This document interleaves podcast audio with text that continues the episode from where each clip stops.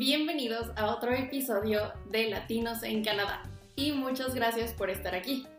Esta semana quiero dirigirme a todos aquellos que están planeando en mudarse, lo están considerando aquí a Vancouver y ayudarlos a darse una idea de un presupuesto. También, claro, no puede faltar las últimas actualizaciones respecto a COVID-19.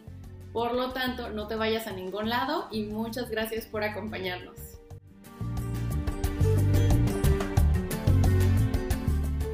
Hablemos de cuánto cuesta vivir en Vancouver para todos aquellos que se quieren mudar o tienes curiosidad, a lo mejor lo estás contemplando para un futuro y quieres un presupuesto.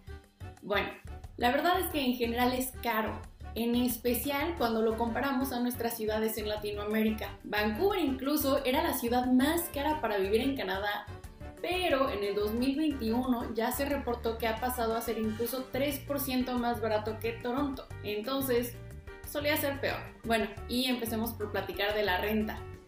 Esta varía mucho, en general es cara porque es una ciudad hermosa, mucha gente se quiere mudar para acá y aunque algunos piensan que las rentas bajaron porque la pandemia, la verdad es que no bajaron mucho y incluso la renta es la razón principal de por qué es tan caro vivir en Vancouver. En promedio, imagínense que un apartamento de una sola habitación en el centro cuesta 2.060 dólares al mes. Fuera del centro, el promedio baja como a los 1.700. Ahora, usualmente esto es un departamento muy bonito, en una zona bien, pero los precios todavía pueden bajar bastante hasta 1200 en un departamento en una zona un poco más alejada como Surrey o New West, incluso Richmond. O puedes conseguir un basement, por ejemplo, en Burnaby o incluso todavía en Vancouver alrededor de los 1100 dólares. Ahora también está la opción de vivir con roommates. Los precios con roommates van desde 600 dólares mensuales por habitación hasta los 1100 dependiendo de si compartes o no la habitación, la ubicación, la casa, el número de los roommates, etc. Pero en general hay muchas opciones. Ahora hablemos de las utilidades y con esto me refiero a lo que vas a gastar de luz, gas, calefacción, etc. En general, para una casa o departamento de dos recámaras es entre 120 a 150 al mes. Una recámara puede ser desde los 50 durante el verano que gastas menos en calefacción hasta 150 en invierno. Y viviendo con roommates más o menos como 50 dólares mensuales. Ahora hay lugares donde la renta ya te incluye las utilidades, en especial los famosos homestays, donde incluso muchos de ellos te incluyen dos o tres comidas al día además de las utilidades. Ahora hablemos de internet, ya que ese no está incluido en las utilidades. Algunas rentas te lo incluyen, pero en general no. Bueno, vas a tener que contratar para tu casa alrededor de 70 dólares de internet por datos ilimitados. Esto es mensual. Además, vas a tener que contratar un plan para tu celular. Este es un poco caro ya que el rango va entre 30 a 70 dólares mensuales sin incluir el equipo y esto depende de qué plan quieres. Finalmente, un paquete de cable. Este te cuesta aproximadamente 30 dólares mensuales por el plan más básico. Pero ahora que si contratas los tres servicios con una sola compañía, ofrecen muy buenos descuentos para este tipo de clientes. Siguiente, hablemos de transporte. Bueno, Siempre te puedes transportar en bicicleta, ya que en general en verano el clima es precioso, te puedes transportar a cualquier parte. Y aparte en Vancouver son extremadamente respetuosos con los ciclistas, no como por ejemplo en mi ciudad te avientan el coche de la peor forma. Y además Vancouver cuenta con más de 450 kilómetros nada más de carriles designados para bicicletas. Pero si no quieres durante el invierno, no te gusta andar en bici, etc., Vancouver cuenta con un excelente transporte público. Y el sistema está dividido por zonas que puedes comprar y te da acceso ilimitado a esa zona.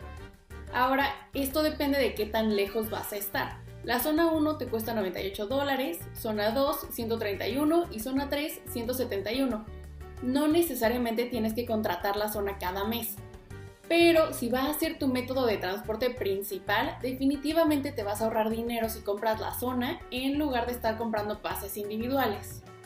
Ahora, si prefieres manejar gasolina en promedio, en el 2020 el precio por litro fue de 1.45 dólares, mientras que en el resto del mundo el precio promedio era de 1.64 dólares canadienses. Entonces, relativamente es más barato en Canadá. Ahora, el seguro, este es el que puede ser un poco elevado, pero va a depender de muchísimas cosas, va a variar muchísimo, dependiendo de qué vehículo estás manejando, de cuál es tu experiencia y de tu historial, si has tenido choques, etc. Usualmente cuando eres nuevo en Canadá, el primero y segundo año es un poco más caro ya que no tienen registrada toda tu experiencia en el volante. Ahora, ¿qué tal si tienes hijos? Entonces, bueno, respecto a la guardería, si estás interesado, una guardería puede ser un poco cara, y en especial el problema son las listas de espera que son por siempre y estas pueden ser larguísimas. Por lo tanto, te recomiendo que si estás pensando en mudarte y tienes hijos, necesitas registrarte y poner tu nombre en la lista de espera cuanto antes en tu guardería local. En promedio cuesta como 1.100 dólares al mes por 4 días semanales de tiempo completo. Ya después de los 5 años te puedes despreocupar y mandas a tus hijos a la escuela pública, que aquí la escuela pública es excelente. Ahora, por ejemplo, si te quieres distraer y quieres salir a comer, ¿cuánto cuesta eso? Bueno, Vancouver tiene un rango de opciones increíble. Puedes ir súper casual hasta extremadamente sofisticado y hay miles de diferentes tipos de cocina, muchísimas opciones de bares locales, etc. En promedio, una comida para dos personas cuesta alrededor de 80 dólares, más impuestos y más propina. Ahora, algunos restaurantes más elegantes, un aniversario o algo por el estilo, pueden oscilar en un promedio de los 200 dólares por dos personas. Y también hay opciones más casuales, donde puedes salir a comer y rondará de 40 dólares por dos platillos fuertes y dos bebidas. Entonces tienes opciones para absolutamente cualquier ocasión. Ahora, algo súper básico, hacer el súper. Bueno, cuando vas a hacer tu despensa, cuánto te vas a gastar va a depender muchísimo de a dónde vas. En promedio tiene un costo de los 100 dólares semanales por persona, pero la verdad es que puedes conseguir una dieta totalmente completa y balanceada y saludable desde los 75 dólares. Ahora, para familias pueden ir desde los 200 a 300 dólares semanales. Y si no quieres gastar tanto, te recomiendo totalmente que vayas a lugares como Walmart, No Frills y Superstore, donde puedes encontrar absolutamente todo sin tener que gastar de más. Ahora, el único problema aquí vas a tener que ser cuidadoso porque frutas, verduras, como casi todo eso es importado, suelen ser de precios muy elevados comparación a países en Latinoamérica. Entonces, simplemente es cosa de encontrar en dónde comprar. Ahora, todos los precios que te acabo de dar son más o menos un promedio, no es totalmente exacto, pero es muy acercado y es simplemente para que te des una idea de los precios que puedes esperar si planeas mudarte a Vancouver o simplemente te quieres mudar a vivir solo. O bueno, también simplemente si tienes curiosidad o conoces a alguien viviendo por aquí.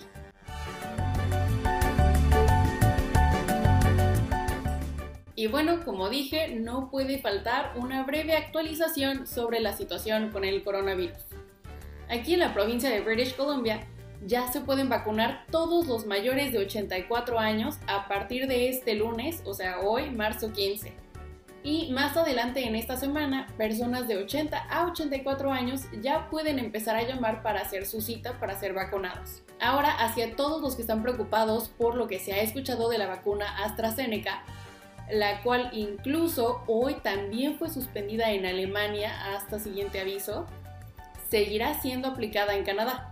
Las autoridades confirman que es totalmente segura, ya que los coágulos en la sangre de los que se han escuchado son asociados con un lote de las vacunas AstraZeneca en específico, lote del cual Canadá no recibió ninguna vacuna. En cuanto a las restricciones, ya después de casi cuatro meses de no poder convivir con nadie fuera de tu burbuja, se permiten reuniones, pero solo de hasta 10 personas y solamente en espacios abiertos. En cuanto a las restricciones en interiores, esas siguen siendo las mismas. Y por último, ya que esto es Latinos en Canadá, quiero aprovechar para darle un gran aplauso a Chile y mencionarlos porque son uno de los pocos países que ya tienen casi o más del 25% de su población vacunada con al menos la primera dosis.